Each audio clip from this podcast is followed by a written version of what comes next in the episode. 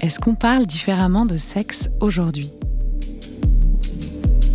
Bonjour, je suis Clémentine, je suis journaliste, autrice et cofondatrice de Blinder, l'app audio française d'histoire érotique. Avec Raison, ce podcast conversationnel et documentaire, je vous propose de vous intéresser au sujet qui gravite autour de cette idée d'érotisme qui est le cœur même du projet Blinder. Parce qu'évidemment, quand on parle d'érotisme, quand on propose des histoires érotiques, qui plus est aux femmes, de nombreuses questions s'imposent, des réflexions naissent.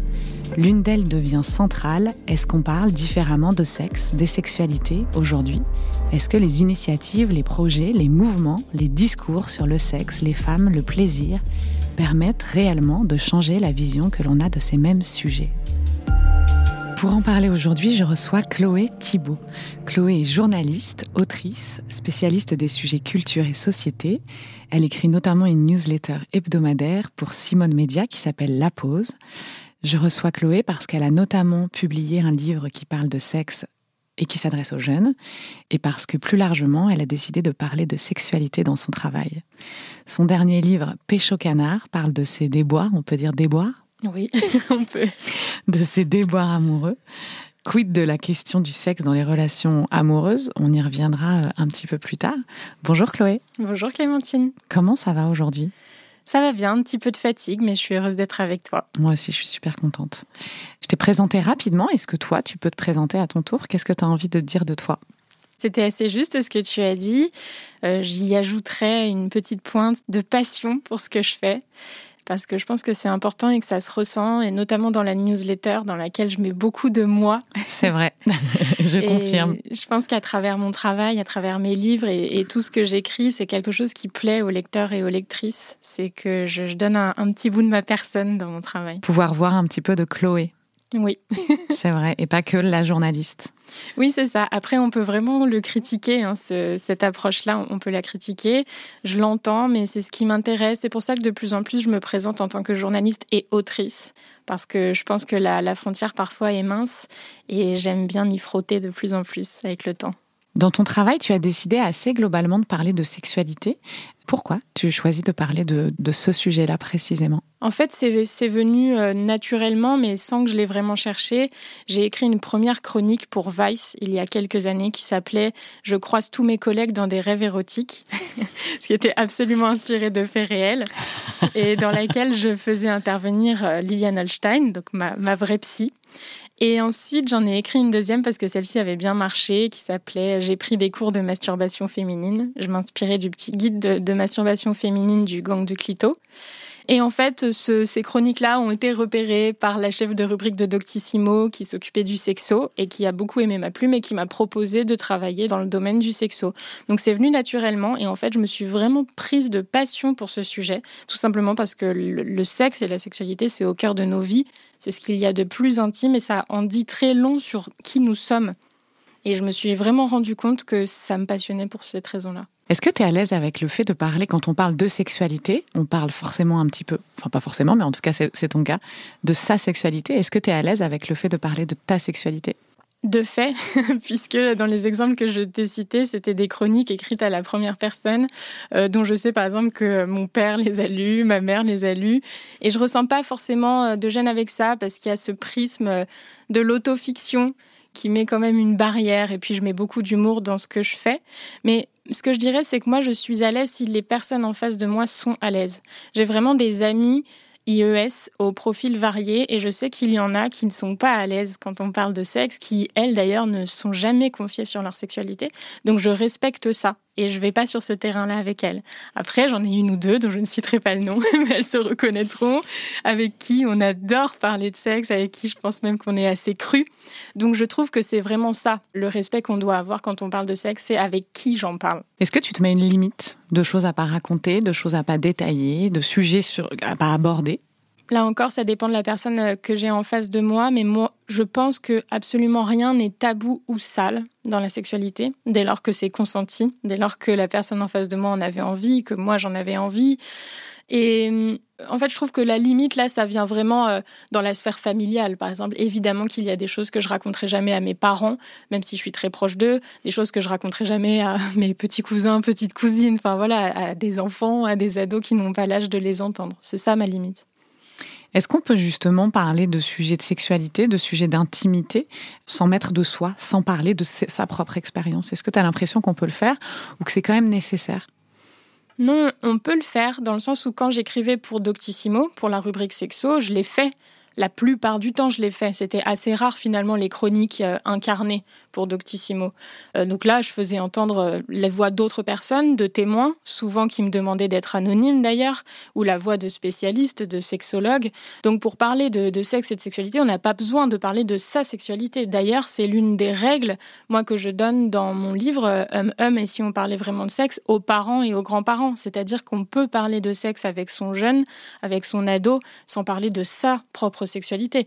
Où là, on arrive quand même sur quelque chose de tabou. On n'a pas envie de savoir ce que nos parents font dans leur propre chambre. Non, on n'a pas envie. Clairement pas. Comment tu as l'impression qu'on parle de sexe aujourd'hui? Avec quel terme, de quelle façon, avec quelle liberté ou avec quel tabou justement? Hmm. D'abord, j'ai l'impression qu'on en parle de mieux en mieux, dans le sens où euh, pendant très longtemps, et moi vraiment jusqu'à mon âge de jeune adulte, j'entendais très peu parler du sexe féminin. Moi, je différencie le sexe et la sexualité. Et donc, le sexe féminin était euh, un impensé tout, tout du long de mon adolescence. Et on, le sait très bien, hein, là, je, le rappelle, mais jusqu'en 2017, le clitoris n'était pas forcément présent dans les manuels scolaires, par exemple. Et moi, jusqu'à. D'ailleurs, je pense, 2017, 2016-2017, je pensais qu'il y avait un orgasme vaginal, un orgasme clitoridien. Je me disais, oh, moi, je suis clitoridienne, parce que vraiment, l'orgasme vaginal, j'y arrive pas, etc.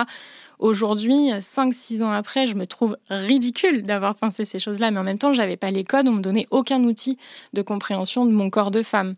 Donc on en parle de plus en plus, de mieux en mieux, aussi du côté des garçons, puisqu'on déconstruit tout un tas de préjugés et que ça, c'est vraiment nécessaire. Donc je, je pense qu'on peut vraiment être heureux de la façon dont on en parle, en tout cas dans la pop culture, sur les réseaux sociaux et entre nous et ce qui me semble avoir considérablement évolué, considérablement évolué pardon, en 15 euh, ans. Ouais, t'as l'impression que c'est pas juste un discours, c'est pas juste une posture, c'est vraiment réel. On parle différemment, sincèrement de sexe aujourd'hui, de manière plus libre, plus affranchie, peut-être plus précise aussi.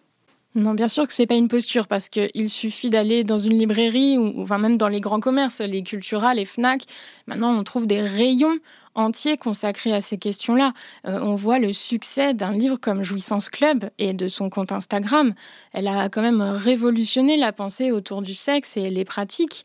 De la même façon, un essai comme celui de Martin Page, Au-delà de la pénétration, ce sont vraiment des travaux que je trouve révolutionnaires au sens euh, étymologique du terme. Donc euh, non, on n'est pas du tout dans une posture. Après, ce qui reste à voir, c'est ce que font les institutions, le, enfin le gouvernement, l'éducation nationale, plutôt là auprès des jeunes.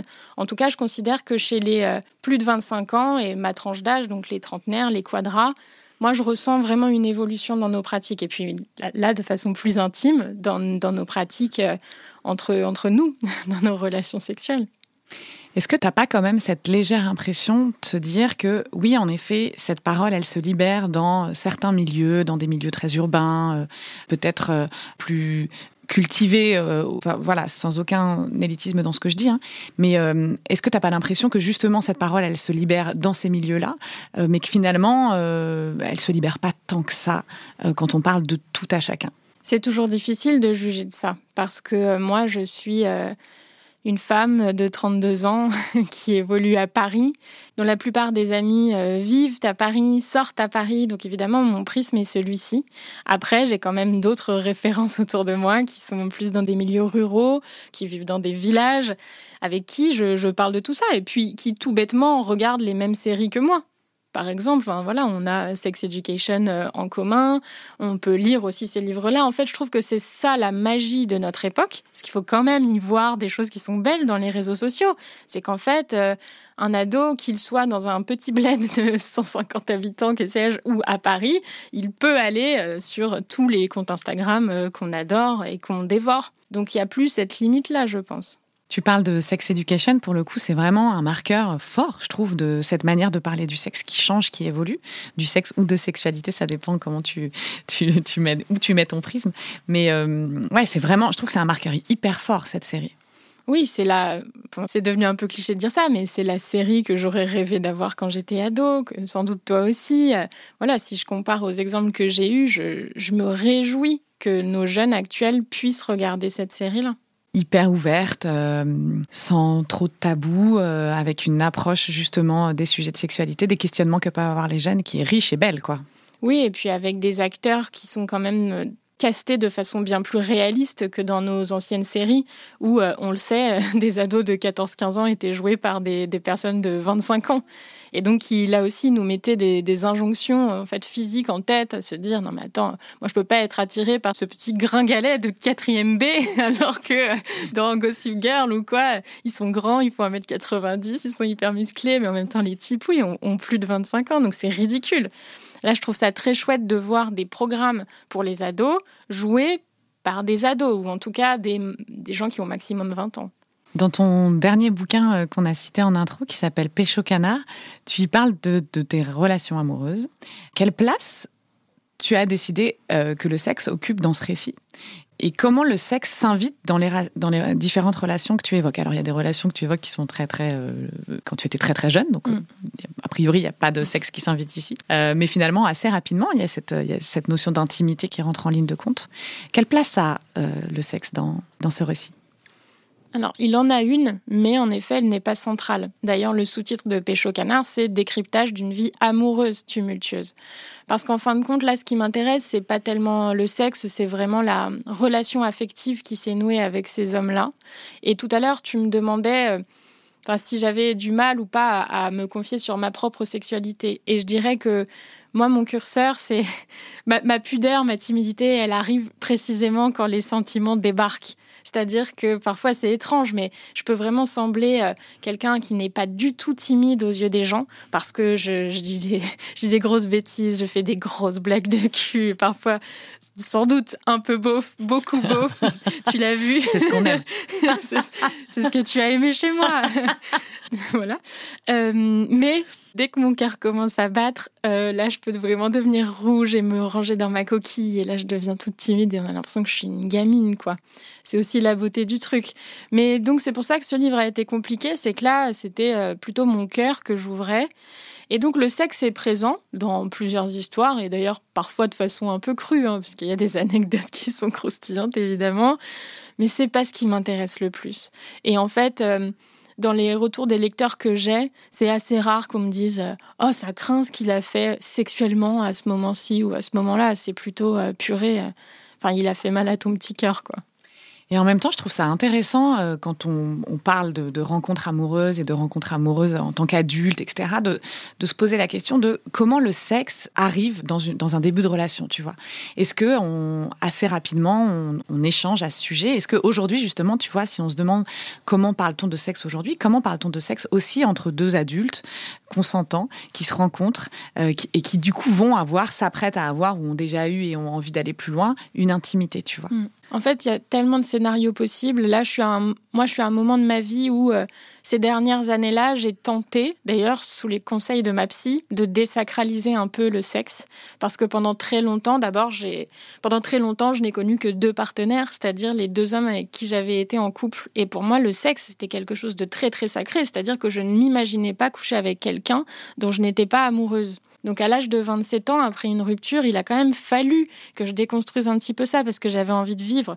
Donc entre mille guillemets, je me suis fait violence, je me suis jamais forcée, mais je me suis dit allez, essaye de vivre cette aventure du euh, coup d'un soir, de coucher avec quelqu'un que tu ne connais pas, que tu n'aimes pas, mais que tu désires suffisamment pour coucher avec. Ça m'a appris plein de choses.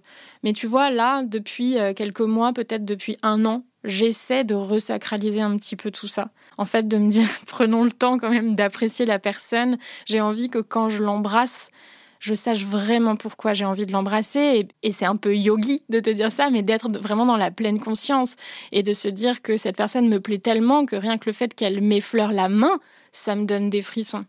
Donc en fait, c'est très très difficile d'avoir une réponse tranchée là-dessus parce que ça dépend des gens. Mais je pense que Enfin, ça dépend des gens aussi, parce que si le sexe est plus ou moins important euh, dans ta vie, évidemment, tu vas avoir un partenaire avec qui ça, ça match sur ce sujet-là. Pour ma part, le sexe est très important, donc ça vient vite dans, dans mes relations avec les gens. J'essaie de savoir si la personne en face aussi euh, y, accorde, y accorde cette place. Et donc, selon moi, en parler, c'est quand même, euh, enfin, c'est quand même très très important et surtout c'est sain de pouvoir exprimer euh, ce qu'on ce veut, ce qu'on veut pas, s'écouter sur le, rythme. Et ça, c'est une porte qui est une fenêtre, une porte qui est ouverte. Tu as l'impression que dans, dans, dans, ces nouvelles relations euh, que tu peux créer, euh, cette, cette, possibilité d'évoquer sa sexualité, sa propre sexualité, celle qu'on s'apprête à vivre, c'est faisable. Petite parenthèse, moi j'ai l'impression, par exemple, que euh, il y a euh, allez 10 15 ans, euh, c'était pas si évident, tu vois, de pouvoir justement se parler de sexe simplement avec quelqu'un qu'on venait de rencontrer, de pouvoir se dire bah voilà, moi j'aime ça, moi j'ai envie d'aller là, moi je fais ça et j'adore ça. À l'inverse, ça je, il est hors de question que j'y mette les pieds ou autre ou autre chose. Ça, ça te regarde Clément. Voilà, chacun c'est pratique. Mais tu vois, j'ai vraiment l'impression qu'il y a quelque chose qui est en train gentiment d'avancer sur ce sujet-là. Tu vois, cette cette capacité à pouvoir parler avec son ou sa partenaire de sa sexualité et de ce qu'on a envie de créer dans, dans l'intimité qu'on s'apprête à vivre ensemble, tu vois. D'abord, tant mieux si tu ressens ça. Là, je réfléchissais en même temps que je t'écoutais. Moi, c'est vrai qu'il y a 10 ans, j'en avais 22. Et donc, à 22 ans, moi, j'avais connu euh, que mon premier amour et j'étais encore dans une relation avec lui. Donc c'est bizarre parce que je ne vivais pas ce que, tu, ce que tu décris là. Après, ce dont je me réjouis aujourd'hui, mais encore une fois, je ne parle que en mon nom et par rapport aux personnes que je rencontre, mais j'ai l'impression qu'on fait le taf tous. On lit des livres. Là, de plus en plus, je rencontre des hommes qui ont lu au moins un bouquin qui parle vaguement de ça, ou bien qui sont abonnés à un ou deux comptes Instagram. Alors peut-être qu'ils faillotent. c'est clair. Et bien sûr, je connais super bien ce compte. oui, d'ailleurs, bon, attention, parce que ça, c'est un peu un, drapeau rouge pour moi, le mec qui vraiment te, te donne sa bibliographie. J'ai tout bien lu. Hein. Clair. Et t'as écouté le podcast? Ah ouais, Non, ça, ça c'est un traquenard, il faut s'en méfier. Mais, euh, mais en tout cas, ça, je l'apprécie vraiment. Mais aussi parce que là, je parle de, des relations hétérosexuelles qui me concernent, mais j'ai l'impression que les hommes, enfin, ont compris que eux aussi avaient beaucoup à gagner à faire ce travail-là. Parce qu'en fait, si tout le monde prend plus de plaisir, tout le monde est gagnant. C'est vrai, finalement. Oui. C'est win-win, comme on dit. c'est donnant-donnant. Quels sont les codes que tu identifies en matière de sexualité qui sont encore euh, hyper présents? Hmm, Là encore, c'est difficile parce que je peux répondre comme mon nom. Ce que j'ai croisé encore quelques fois, c'est ce fameux euh, distinguo entre les préliminaires et l'acte en lui-même, donc la pénétration. Ça, moi, je fais vraiment tout mon possible pour sensibiliser là-dessus dans mon travail. Après, c'est vrai que dans mes relations intimes, bon, je vais peut-être pas sortir mon, PowerPoint, tu vois, avec les mecs que je rencontre et dire, bon, alors, comment t'expliquer? Mais c'est vrai que ça, je pense qu'il y a encore un travail à faire, même dans notre vocabulaire. Après, bon, on a le droit de dire préliminaire, mais c'est important les mots qu'on emploie. Et euh, je trouve ça chouette en fait quand je tombe sur quelqu'un qui a déjà déconstruit ça et qui ne se dit plus bon bah tiens on va d'abord s'embrasser puis je vais lui toucher les seins puis après on va faire ci ça ça et c'est bon ensuite euh, je vais pouvoir la pénétrer et ce sera fini quand j'aurai joui. En fait globalement c'est ça et ça ça reste le code euh, le plus ancré en nous. Est-ce qu'il est à, à rejeter absolument? Non parce que c'est une suite logique. Bon on fonctionne quand même un petit peu comme ça mais je pense qu'on peut encore progresser sur ce sujet. Est-ce que euh, les codes du X, indépendamment de cette idée de préliminaire pénétration, ont pris toute la place? Est-ce que toi, c'est ton, ton, regard et ton analyse sur les choses? Alors, les codes du X ont pris de la place, mais encore une fois, chez certains et chez certaines. Euh, j'ai rencontré des partenaires alors ça, j'en parle par-ci par-là dans Pécho Canard, qui m'ont sorti des trucs, euh, bah oui, forcément issus du porno, enfin de l'imaginaire pornographique. Euh, après, moi, je rejette pas tout. Il y a plein de choses qui m'amusent. D'ailleurs, il y a vraiment des codes du porno, moi, que j'aime et que j'utilise. Mais euh, j'ai aussi rencontré des partenaires qui n'aimaient pas du tout ça et qui, d'ailleurs, ne consomment pas de porno. Ça existe. Enfin, il faut vraiment le rappeler. Certains hommes détestent le porno. Certaines femmes adorent le porno. Voilà, ça, il faut vraiment pas genrer l'affaire. C'est vrai. Mais peu d'hommes, j'ai l'impression, peu d'hommes n'ont jamais regardé de porno. Et peu de femmes n'ont jamais regardé de porno également. J'ai l'impression qu'il y a quand même cette confrontation, tôt ou tard, dans ta vie, à ces images-là. Et du coup, à ces images-là et, à, ce que ça implique, ce que ça entraîne pour toi, pour ta sexualité, pour ton imaginaire, ce que tu dois faire, ce que tu dois pas faire. euh, oui, et, au-delà du porno, la pop culture en elle-même, enfin le cinéma en lui-même véhicule tout un tas de clichés sur euh, ce que je disais là, sur la, la, pénétration comme but absolu à atteindre. Bon ben n'importe quel film, en tout cas qui a été tourné, je pense, avant les années 2010, euh, nous montre un couple qui s'embrasse vaguement pendant trois secondes et qui ensuite est en pleine pénétration, évidemment sans avoir euh, mis de préservatif ou échangé sur ah, tu prends la pilule avant que je te prenne. Euh, et c'est fini. Et puis chacun s'endort, personne passe à la douche, personne n'a de serviette à côté. Enfin, tout ce genre de petits détails qui peut sembler un peu trivial, mais, mais en tout cas qui font partie de notre réalité, qu'on ne voit pas du tout à l'écran. Et donc qui nécessairement euh, créent des attentes chez nous qui ne sont pas réelles. On a fait un reportage il y a quelques mois euh, avec Blinder. On est allé euh, sur le festival Rock en scène et on est allé interviewer des jeunes qui avaient entre 18 et 25 ans globalement pour, pour leur demander comment ils s'éduquaient à la sexualité. C'était passionnant. Et globalement, la réponse que j'ai eue, moi, c'est avec le porno. J'ai donc le sentiment que tout le monde s'éduque au cul avec le porno. Est-ce que tu, partages ce, constat? Malheureusement, oui. Là, tu, as mené l'enquête et dès qu'on l'amène un petit peu, quand on regarde n'importe quel sondage, c'est évidemment la conclusion qui revient. C'est très dommage. Et c'est très dommage pourquoi? Parce que il est inscrit dans la loi depuis 2001 que normalement tout collégien et lycéen doit recevoir trois séances d'éducation à la sexualité par an. Et malheureusement, euh, on a eu vent d'un rapport qui a été rendu par l'inspection générale de l'éducation nationale, qui date de 2021, donc il y a deux ans, et qui a été gardé secret, mais pour cause, parce qu'en fait c'est absolument catastrophique. Moins de 15% des lycéens et moins de 20% des collégiens ont vraiment accès à cette éducation à la sexualité. Donc en fait, sachant qu'on ne respecte pas la loi depuis 22 ans, forcément ça a laissé un boulevard à la pornographie. Donc les jeunes, n'ayant pas les outils nécessaires pour bien s'éduquer, font avec ce qu'ils ont, donc c'est-à-dire leur téléphone portable. Et on ne peut pas leur en vouloir de taper, je ne sais pas, euh, comment faire une fellation, comment faire un cunilingus euh, dans Google, c'est normal. Donc euh, à partir de là, puisque j'ai vraiment pas l'impression que le gouvernement mette tous ses efforts pour pallier ce problème, euh, la question à se poser, c'est comment est-ce qu'au moins on éduque les jeunes à la pornographie?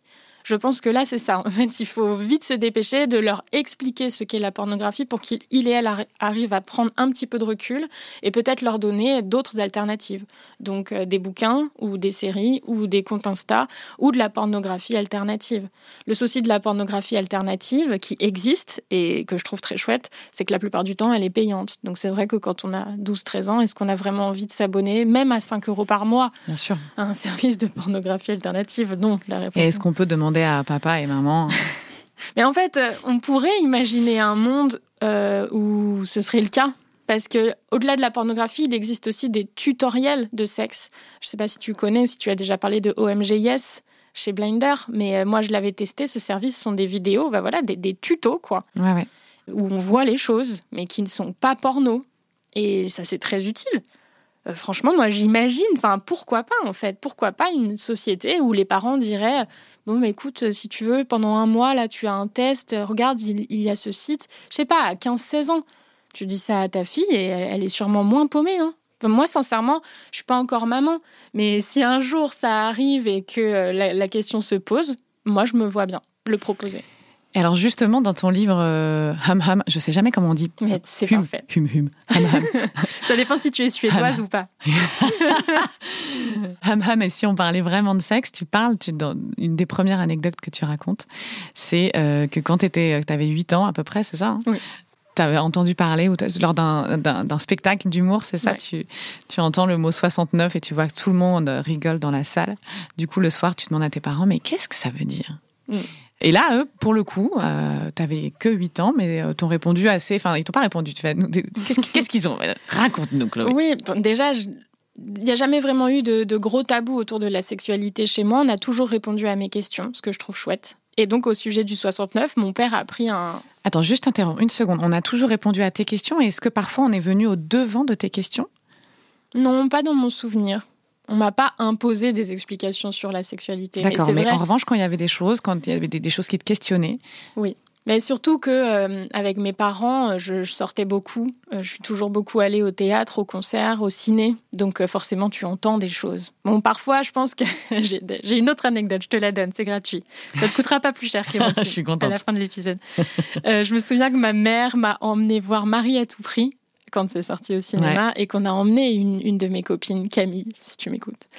euh, et donc moi j'avais adoré le film, mais j'ai pas tout compris. Tu sais notamment le coup de la mèche là, avec, avec, le sperme, j'ai pas compris. Mais en revanche, quand la mère de cette amie a appris qu'on était allé voir Marie à tout prix, elle a tué ma mère. Ah, c'est vrai Ouais, elle lui elle, Mais vous êtes irresponsable, qu'est-ce que c'est que cette elle histoire? Elle l'a vraiment engueulée, ouais. On s'en parle encore, on s'en parle encore de Marie à tout prix. Donc, euh, donc voilà. Et donc pour te répondre pour le 69, mon père euh, dégaine une, feuille de papier, dessine 69 et en fait fait des cheveux courts à l'un, fait des cheveux longs à l'autre et me dit bah voilà c'est quand deux adultes euh, se font des câlins comme ça quoi. Et je suis pas allée plus loin. Enfin, je, je sais plus évidemment. C'était il y a longtemps, mais dans ma tête, je me suis dit ah ouais, fun. mais en tout cas, il y est allé. Il a, en tout cas, il t'a donné un, un, un, début de réponse en tout cas qui, qui, qui correspondait à ce qu'était la réalité. Il a mis en fait une image sur la question que je me posais. Ça m'a permis de comprendre vaguement que c'était un câlin un peu chelou lié aux maths, tu vois. mais, mais, évidemment, il m'a pas, il m'a pas fait un pénis. Enfin, il m'a pas dit on fait comme si, on fait comme ça. Évidemment. Mais moi, je trouve ça vraiment très chouette, en fait, qu'il ait eu cette démarche. D'ailleurs, la preuve, j'en parle, en fait, ça m'a marqué. Et je me dis, euh, bah voilà, c'est une bonne piste, en fait. Mais c'est intéressant ce que tu dis parce que euh, c'est vrai. Donc, comme tu le dis, il n'y a, a, pas suffisamment d'éducation sexuelle euh, à l'école. Ça, c'est un, un état de fait, c'est un constat, et, les jeunes le disent, c'est un manque. Mais tu vois, dans, dans ce fameux reportage tourné, enregistré à Rock en Seine, la plupart des jeunes racontaient aussi à la maison, euh, on parlait de rien, jamais. C'était jamais évoqué, et même la question, tu vois, des règles, des premiers rapports, euh, du préservatif, qui, tu vois, qui peuvent être le, minimum syndical, tu vois, la base de la base, n'était pas évoqué en famille. Donc, il y a un rôle, euh, il y a un rôle de substitution de, l'école, de pouvoir justement aborder ces sujets qui, dans des familles, selon plein de raisons, hein, pour plein de raisons, n'ont pas la possibilité, la possibilité, pardon, d'aborder ces sujets. Oui, de toute façon, il y a ce fameux proverbe qui dit il faut un village pour élever un enfant. Et en effet, on ne peut pas en vouloir à des parents qui, sans doute eux-mêmes, ont eu des parents qui ne leur en parlaient pas, qui, sans doute eux-mêmes, ont eu des parents qui ne leur en parlent pas. Je fais du Aurel ouais. Sauf que tu vois, j'ai un moins bon flot, j'ai mangé mes mots. Mais en tout cas, c'est une espèce de, de jeu de domino qui doit s'arrêter. Donc euh, moi, je pense que notre époque, elle est belle pour cette raison, c'est-à-dire que là, avec nous, c'est fini. C'est le premier jour du reste de nos vies de personnes déconstruites sur les questions de sexualité. Donc en fait... Euh, sur, sur ça, c'est pour ça que moi, quand je suis en salon du livre et que je vois des parents qui regardent un peu, ou avec leur ado, là vraiment, il n'y a pas longtemps, j'en ai eu un, mais un ado qui était rouge, il a lu euh, juste, et si on parlait vraiment de sexe, il est devenu tout rouge, quoi. Il avait 14 ans. Et donc sa mère est venue, et j'étais là, bon, je vois que votre ado est dans tous ses états, mais si il est comme ça, ça veut dire que ça lui parle, quoi. Et je lui disais, honnêtement, vous le prenez, vous le posez, vous le posez sur la table, vous le posez sur son lit, quoi. Oui, on n'est pas obligé de faire une lecture détaillée euh, en famille. Euh.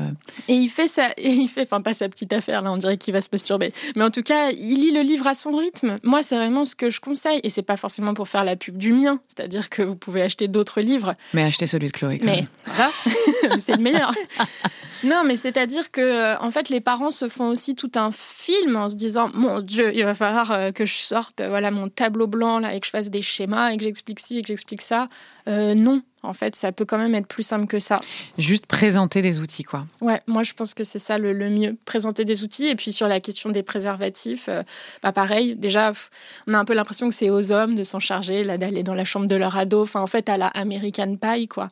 Mais, mais tous et toutes, on peut s'en parler. Moi, j'ai grandi, enfin, je vivais avec mon père euh, à partir de 12 ans. Et j'ai eu mes premières règles en vacances avec lui. Et bon, je sais qu'il a toujours eu un peu cette gêne quand il devait aller faire les courses, mais je lui disais, ben papa, j'ai besoin de telle serviette. Et, au pire, il me le disait, oh bon, j'ai demandé à une nana qui était dans le rayon de m'aider, ça me saoulait, je trouvais pas. Mais en fait, il faut oser, quoi. Et j'invite les parents enfin les papas en fait à aller vers leurs filles, les mamans à aller vers leurs garçons et à pas se dire non c'est genré, c'est à papa de voir avec toi, c'est à maman de voir avec toi. Ça aussi il faut le déconstruire, c'est important parce que je l'entends encore beaucoup. Enfin, des hommes qui disent ah ben ça faut voir avec ta sœur, avec ta mère. Mais non en fait ça nous concerne toutes et tous. C'était quoi, du coup, ta volonté en écrivant ce livre? C'était justement de, permettre aux, adultes de fournir un outil à leurs enfants À leurs ados? Oui, c'était euh, en fait, c'était vraiment bon. Je sais qu'on est plusieurs à le dire parce que je lis évidemment tous les ouvrages qui sortent sur le sujet et très souvent dans les avant-propos, c'est euh, là je vous ai écrit ce que j'aurais aimé lire moi. Et d'ailleurs, même les réalisatrices ou réalisateurs disent ça aujourd'hui quand ils font des contenus euh, sur des sujets de sexualité. Donc ça, je trouve qu'on est vraiment dans une démarche très euh, positive.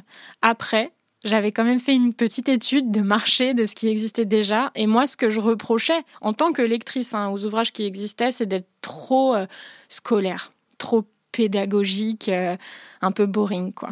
Moi, je pense que ma plume, elle a quelque chose de léger, de fun d'abordable et de proche de mes lecteurs et lectrices et que ça, c'est bénéfique pour eux. Ça peut choquer un peu, je le sais, parce que j'ai fait pas mal de promos et puis j'ai des retours de parents. C'est sûr que euh, quand tu ouvres au hasard, c'est toujours sur la pire des pages quand on ouvre au hasard, mais que tu lis, euh, et oui, les filles se branlent aussi. Euh, tu te dis, oh purée, génial, c'est quoi cette autrice qui nous, qui nous écrit des horreurs pareil Mais en fait, il faut dire les mots. Et tu vois, je sais que j'ai un, un, passage dans le livre où je dis, bander et mouiller, ce n'est pas consentir. En fait, c'est important de l'entendre. Donc il faut dire les mots, c'est pas des gros mots, ça va, c'est pas archi sale non plus dans ce contexte. Est-ce que tu as des retours euh, de jeunes, de vrais jeunes qui te qui, qui Pardon, mais que veux-tu dire là de vrais jeunes euh, Interprète comme tu veux, interprète vraiment comme tu le souhaites. qui ont lu ton livre et, et qui t'en parlent et ce qui a potentiellement déclenché quelque chose chez eux? Alors non, euh, je vais pas mentir pour le bien du podcast, les vrais jeunes, non. les moyens jeunes de 25 ans et plus, oui. Euh, les, les, plus du tout jeunes, de 30 ans et plus, euh, oui. Mais j'ai des amis qui m'ont dit j'ai appris des choses, purée, merci. Merci Chloé, t'es la meilleure. ne change rien. Non. En plus, c'est vrai, on m'a dit des choses comme ça. Peu importe. Mais les ados, non, évidemment qu'ils m'en parlent pas. J'ai deux, deux cousins que j'adore qui ont 12, euh, 16 ans, enfin tu vois ces tranches d'âge, qui ont mon livre, qui l'ont lu, je le sais, leur mère me l'a dit. Mais évidemment, je vais leur dire alors, t'as appris des choses? Ouais, ouais. enfin voilà, c'est ça, évidemment qu'ils n'ont pas envie de rentrer dans les détails. Mais je sais qu'ils ont lu et si j'ai pu planter euh, deux ou trois graines précieuses dans leur esprit, moi, ça me va. Ça veut dire aussi que, pour le coup, on, en parlait euh, au tout début, il n'est pas si évident de parler de sexe euh, quand on a 14, 15, 16 ans, avec notamment des adultes. Et pourquoi pas euh, ses pères Tu vois, est-ce que c'est compliqué de parler de sexe? Bah Oui, bien sûr. Ah non, mais attends, moi je te dis ça, mais il m'a fallu du temps hein, quand même. J'ai pas toujours été comme ça. Ça n'a pas été un tabou, mais en revanche, j'en parlais pas aussi librement. Et puis ça fait peur. Enfin, de toute façon moi, j'ai fait ma première fois à 17 ans, mais jusqu'à ce moment-là, j'étais terrifiée par la chose, quoi. Et d'ailleurs, c'est pour ça que mon livre s'appelle Hum Hum. C'est parce que euh, moi, pendant longtemps, j'ai dit faire Hum Hum. Donc ça dit à quel point c'était secret, quoi. Ça, ça vient de ça. Après, c'est aussi un jeu sur hum, hum. Bien sûr. sur cette onomatopée. quel trait d'esprit. Oh là là. c'est un titre à tiroir non, mais, mais en tout cas, c'est infiniment dur. Et puis d'ailleurs, ce n'est pas une obligation. On n'est pas du tout obligé de, de, parler de sexe. Dans les 15% qui ont la chance d'avoir accès à ces cours euh, d'éducation sexuelle, de quoi parle-t-on? Bah, en fait, moi, j'ai plus la chance d'être. Enfin, non, c'est pas du tout une chance. En tout cas, moi, je suis plus au collège et au lycée, donc je sais pas. Et malheureusement, je vais te le dire, de tous les ados avec qui j'ai eu la chance là d'échanger dans mes différents travaux, personne n'a vraiment été euh, capable de me dire ce qu'il apprenait. Ce qui revient tout le temps et ce qui est euh, regrettable pour ceux que j'ai interviewés, c'est qu'on insiste beaucoup sur la reproduction, sur les cycles menstruels, ce qui est important, hein, mais sur les risques en fait, sur les risques de grossesse, sur les risques de, MST. On leur parle du HIV, etc. Ce qui est normal hein, et ce qui est bien, mais c'est qu'en fait l'éducation qu'on leur apporte, c'est une éducation qui fait peur. En fait, c'est la sexualité qui fait peur, avec tous les risques qu'elle comprend. Donc je suis d'accord sur le fait qu'on n'est pas forcément là pour leur apprendre à se masturber, ça oui. Mais en fait, on peut, on doit faire rentrer la notion de plaisir dans, tout ça et surtout de consentement. Et le gros problème, alors ça, il y a vraiment plusieurs ados qui me l'avaient dit, c'est qu'on ne parle que de la sexualité hétérocentrée, euh, hétérosexuelle. Alors que, bon, force est de constater que ça, c'est pas que ça évolue, parce que tout le monde n'a pas toujours été hétérosexuel, mais en tout cas, quand même, on en parle de plus en plus des autres formes de sexualité. Donc, euh, ça, c'est important de le faire entrer à l'école. Mais quel bazar L'homophobie est tellement présente, la transphobie est tellement présente. Tu parles de, la notion de plaisir. Est-ce que c'est possible justement d'éduquer euh, nos jeunes euh, par le biais de l'école, ce qui est quand même assez, assez fort, au plaisir? En fait, Enfin, moi vraiment, encore une fois, je ne pense pas que la place de l'école et qu'un cours de SVT doivent nous apprendre à, à, faire telle pratique sexuelle ou encore à se masturber. En revanche, par exemple, rien que de signaler que les femmes disposent d'un clitoris qui est le seul organe dédié au plaisir du corps humain. Voilà, c'est quand même un pouvoir magique. Rien que le fait de le dire, c'est important. Moi, on me l'a jamais dit. Et j'échange avec des filles qui me disent non, non, on parle pas du clitoris. On n'en parle pas parce que ça ne sert qu'au plaisir entre guillemets, mais c'est super important. Et d'ailleurs, euh, enfin même dans la logique de la reproduction hein, et des, rapports qui ont vocation à, créer des bébés. Enfin, je veux dire, si la femme prend du plaisir, eh bien elle lubrifie davantage. Enfin, le corps est très bien fait, donc c'est important d'en parler. Quand j'entends cet argument-là, moi, ça me hérisse. Mais parce qu'en fait, c'est très patriarcal. Et ça revient à dire que euh, une femme, qu'elle prenne du plaisir ou pas, de toute façon, elle est là pour enfanter, donc euh, on s'en fout pas mal, quoi. Ça, ce sont vraiment des discours, mais qui remontent à des siècles en arrière. Là, il est vraiment temps qu'on aille euh, à contre-courant. Quelles sont les notions, les principales notions qui devraient être transmises lors de ces cours d'éducation sexuelle? Eh bien, justement, c'est la culture du consentement. Parce que en fait, le souci, c'est qu'on a vraiment l'impression que cette éducation à la sexualité, c'est une question de santé publique. Ça l'est, évidemment, pour les raisons que j'ai, euh, évoquées, de la grossesse, des, des IST, etc. Mais en fait, ce qu'on ne comprend pas quand on s'interroge sur euh, l'importance de ces cours d'éducation à la sexualité, c'est que les conséquences que ça peut avoir, c'est vraiment la lutte contre les violences sexistes et sexuelles, la lutte contre l'inceste, la lutte contre les féminicides. En fait, si on donne d'emblée aux ados toutes ces clés de compréhension de la société, des relations envers soi et envers les autres, on lutte activement contre ça. Et moi, ce qui me rend complètement dingue, en fait, c'est de, c'est de voir les chiffres. Là, si on prend l'exemple de l'inceste, les chiffres de l'inceste, on sait qu'en moyenne, un enfant sur dix, donc admettons dans une classe de 30, trois enfants dans la classe sont victimes d'inceste. C'est colossal. Donc en fait, tant qu'on ne va pas amener la question du consentement à l'école et avant le collège, hein, parce qu'on dit collège et lycée, mais je trouve qu'à l'école primaire, on peut déjà en parler du consentement. Et eh bien en fait, on ferme les yeux sur tout ça. Donc c'est complètement hypocrite, c'est complètement hypocrite de la part du gouvernement. Et les notions de consentement, mais d'ailleurs dès la maternelle. Et c'est pas le consentement sexuel évidemment, c'est pas consentir à un rapport sexuel, c'est un adulte, il n'a pas le droit de te faire la bise si t'as pas envie. Toi d'ailleurs, tu ne dois pas te forcer à faire la bise, à faire des câlins à mamie, à tonton.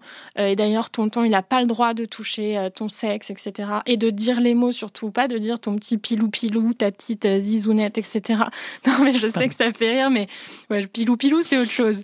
mais peut-être que des gens disent pilou pilou. pilou pilou, je l'avais jamais entendu, mais pourquoi pas Tu le sortiras ce soir à ton date.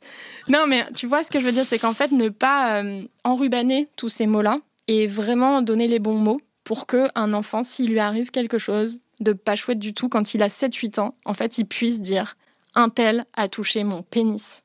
Ouais, problématique aussi, me semble-t-il, c'est que les profs, du coup, les instits, sont pas forcément formés pour euh, parler de tout ça et ont pas forcément aussi la capacité émotionnelle, euh, intellectuelle, culturelle. Enfin, tu vois, il faut, il faut pouvoir parler de tout ça librement, peu importe son histoire, sa propre histoire, son passé, son rapport à, même à, ses propres enfants ou à, ou à ses propres parents. Enfin, tu vois, je trouve qu'il y a tout un tas de choses qui rentrent en ligne de compte.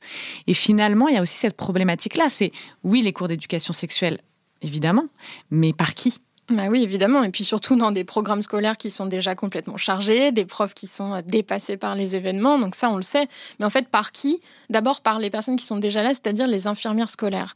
Sauf qu'à l'heure qu'il est, je, le dis souvent, on va vraiment croire que je mène une lutte active contre les infirmières scolaires. Mais le problème, c'est qu'à chaque fois que je suis intervenue dans des établissements, euh, ce qu'on me rapporte des infirmières scolaires est désastreux en termes de discours. Je te donne un exemple. J'étais intervenue dans un collège parisien vers République et en gros, euh, une fille m'a posé une question et me disait euh, non mais parce que l'infirmière, elle nous a dit que c'était dégradant de faire une fellation aux garçons. J'ai entendu le mot dégradant. Enfin voilà, j'étais en colère parce qu'en fait, on peut pas leur dire ça. Non, c'est pas dégradant.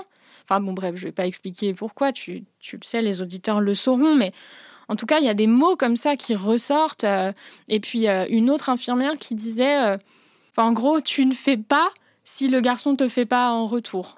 Je comprends la logique, vaguement, tu vois, mais, mais ça marche pas comme ça non plus, la, la, sexualité. Tu peux avoir envie de faire quelque chose sans rien attendre en retour, et puis c'est joli aussi de penser comme ça. Donc je me dis, wow, si le seul, la seule référence qu'ils ont à l'école, ce sont ces infirmières et que ces infirmières transmettent ce genre de discours, on est mal barré. Donc pour moi, c'est vraiment reformer ou reformer ou mettre à jour le personnel qui est déjà là. Et puis ensuite, même si c'est une fois dans l'année, mais faire plus de place aux associations ou aux militantes ou aux personnes comme moi. Mais c'est très difficile de rentrer dans les établissements scolaires. Parce que moi, par exemple, avec Hum Hum, j'ai eu des occasions, pourquoi pas, d'intervenir auprès de classes. Mais si l'infirmière scolaire ne donne pas son accord, alors l'établissement ne peut pas te recevoir. Donc c'est un peu le serpent qui se mord la queue. Sans mauvais jeu de mots, évidemment. Ah, tu vois, là, je voyais même pas en mal. Vraiment, tu as, l'esprit tordu, Clémentine. Moi, je suis pas comme ça. Est-ce que tu as envie de continuer à parler de sexe, de sexualité dans ton travail? Est-ce que c'est quelque chose qui est, euh, qui est, euh, ouais, qui est un, vrai sujet euh, clé pour toi? C'est un sujet clé, mais c'est vrai qu'avec Hum Hum, je pense que j'ai bien fait le tour. Donc moi, j'ai horreur de me répéter dans mon travail. Euh, concernant Pécho Canard, je ne me souhaite pas ne pouvoir faire un tome 2 de mes galères amoureuses et sexuelles. Mais euh, sans, euh, sans tout révéler, je dois te dire que je suis en train de travailler à mon prochain livre qui sortira en février ou en mars 2024. Et la question, la question sera abordée. Mais ce sera plus lié à la pop culture euh, qu'à mon expérience personnelle. Tu serais pas en train de nous faire un petit teasing? Si. Ouais, il est beau. Hein. c'est bien fait. Toujours avec amour. Dernière question, c'est un peu la question générale de ce podcast Raisonne. Est-ce que les initiatives, les projets, les mouvements, les discours sur le sexe, les femmes, le plaisir permettent réellement de changer la vision que l'on a de ces mêmes sujets? Il y a beaucoup de choses qui se passent. Il y a des livres comme le tien, il y a des initiatives comme Blinder euh, qui proposent une alternative au porno, parce que c'est vraiment ce qu'on a envie de, défendre, justement, de pouvoir alimenter son imaginaire différemment, de pouvoir écouter de l'audio érotique sans forcément être parasité par des, images, des, des, des visuels qui seraient qui trahiraient probablement une certaine réalité. Est-ce que tu as l'impression que ces initiatives changent quelque chose oui, j'ai vraiment l'impression que tout ce qui se passe change la donne. Parce que moi, je le ressens vraiment dans les discussions que j'ai avec les gens qui m'entourent, des amis ou pas, hein, même parfois des inconnus au détour d'une soirée. Après, j'ai l'impression que même quand on fait euh, le travail soi, bon, ce mot maintenant il est galvaudé, mais de déconstruction en tout cas, de tous nos préjugés, de, repartir sur des, de nouvelles bases bien plus ouvertes, etc., on ne peut pas euh, tout faire tout seul. Dans le sens où, oui, on peut décider, je sais pas, de, plus se masturber, de se donner du plaisir différemment, d'écouter des audios érotiques, euh, ce qu'on connaissait pas évidemment il y a 10-15 ans. Mais, euh, mais je pense qu'on peut aller plus loin en ayant plus d'audace et plus de courage dans le choix de nos partenaires. Et là, je m'explique. Il y a pas longtemps, j'étais à un festival qui s'appelait Les Jouissives. Et euh, lors d'un talk sur euh, le plaisir, la libido, il y a une femme en fait qui était là. Donc déjà, elle, elle faisait quand même un gros taf puisqu'elle était à un festival qui s'appelait Les Jouissives, tout entier dédié au plaisir. Au féminin, au féminin sacré, enfin c'est ça. Hein, oui, alors là, tu vois, je vais plus te dire féminin sacré parce qu'il y a eu tellement d'histoires autour de ce, de ce reportage et, et, finalement féminin sacré, je pense que c'était pas le plus juste en termes de communication sur ce festival. Donc je pense que c'était vraiment plus un festival dédié au plaisir. Ouais et à la sororité. Donc je vais aller là-dessus. Et donc cette dame disait, mais oui, mais moi en fait, j'ai Jouissance Club, euh, je fais tout ça, j'ai appris à, écouter mon corps, mes désirs, etc. Euh, mais mon mec, euh, il s'en fout pas mal du slow sex, quoi. En fait, son mec, enfin vraiment, je sais plus comment elle a dit, mais son mec, il veut la pénétrer, quoi.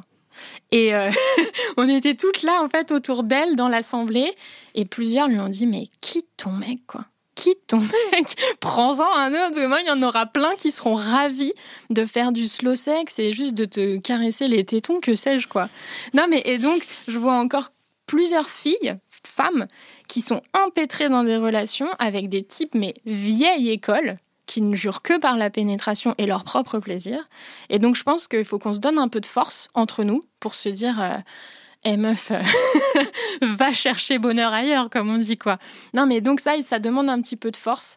Mais je pense que c'est le next step, en fait, de tout ce travail. C'est aussi de se dire, écoute, là, toi, en tant que partenaire, tu vas pas me rendre heureuse, quoi. Donc il faut aller voir ailleurs. Ça marche dans les deux sens. Hein. Mais bon, là, généralement, c'est un peu plus genré. Ne faisons pas de généralité. Oui. Merci, Chloé. Merci à toi. Euh, j'étais trop heureuse de te recevoir sur Raison. On peut te retrouver évidemment sur Instagram, mhm. Chloé Thibault. Euh, AUD, comme Daniel à la fin. AUD comme Daniel à la fin. à chaque fois, je parle de Daniel, mais je le connais même pas. Je ne sais pas qui c'est. On peut aussi s'inscrire à la newsletter de Simone Média, La Pause. Oui. Je vous conseille vivement. Chloé fait de superbes reportages. Le dernier, euh, le dernier en date, sorti ce matin au moment où on enregistre. Est-ce que tu peux juste nous en parler deux petites secondes? Eh oui, j'ai loué un homme, Clémentine. Voilà. on parle donc de consentement. Euh. oui, non mais attends, tout était bien cadré. Il, est, il était consentant, il en avait envie. Je l'ai loué pendant deux heures et je lui ai demandé d'être le petit ami de mes rêves d'ado. Donc il a dansé, euh, il a dansé pour moi dans la rue, il m'a lu des poèmes, il m'a joué de la guitare et il m'a demandé en mariage. À la totale. Ouais. Est-ce qu'il a du coup euh, été ce petit ami idéal? L'espace de deux heures, oui. Est-ce que c'est -ce possible de la recevoir même si on n'est pas inscrit, si on ne s'est pas inscrit avant? Est-ce qu'il est possible de la recevoir après cette newsletter? Alors, oui, je devrais pas le dire, mais normalement, dans la journée qui suit l'envoi de la newsletter, donc le jeudi, l'article est publié sur le site de Femmes Actuelles. Donc on peut, on peut lire mon travail même sans être abonné à la newsletter. Mais c'est quand même beaucoup mieux de s'abonner, évidemment. Eh oui, surtout que la newsletter, quand même, elle est toute jolie. Je m'enquiquine à faire des visuels. Donc moi, j'aime bien qu'on la lise. Et puis surtout, comme ça, ça permet de ne pas avoir à penser à aller la chercher. Donc ça nous enlève un peu de charge mentale. Et ça nous donne beaucoup de plaisir à la lecture. Le jeudi matin. Dans le métro, par exemple. Voilà, dans la ligne 13. Dans la ligne 13. Tu connais. Merci beaucoup, Chloé. Merci à toi. On peut retrouver évidemment Blinder sur Instagram. Il faut taper Blinder Stories. On peut télécharger Blinder sur tous les stores. Il faut taper Blinder Stories aussi. Et on se retrouve très bientôt pour un nouvel épisode de Raison.